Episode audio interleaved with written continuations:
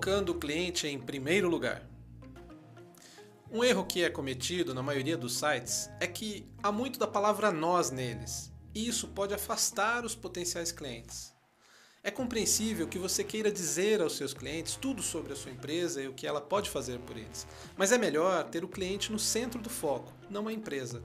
Informe aos clientes que eles são seu foco principal e que você coloca as necessidades deles acima de tudo.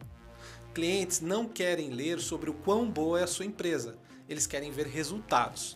Eles querem ver o que você pode fazer por eles.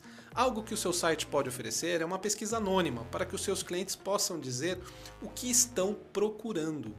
Isso dá aos clientes uma chance de dar suas, opini suas opiniões sem oferecer qualquer outra informação e transforma o processo de venda em um processo de atendimento muito mais simpático para quem está procurando uma solução.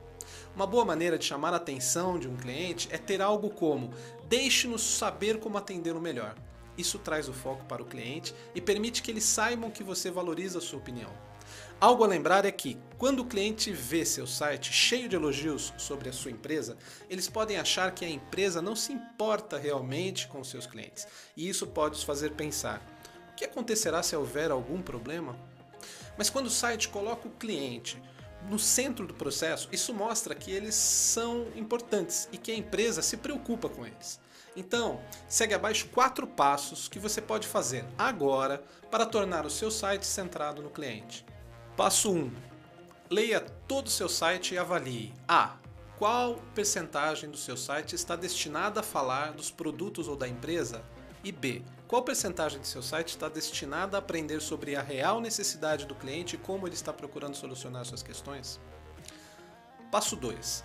Não existe uma divisão ideal, mas aconselho você a alterar seu site para que o percentual do item B seja superior a 50% da experiência que você gera no visitante. Passo 3. Aprenda com as respostas e interações de clientes e leads em seu site incorpore o que você aprende com eles aos seus processos, produtos e serviços rapidamente. Passo 4.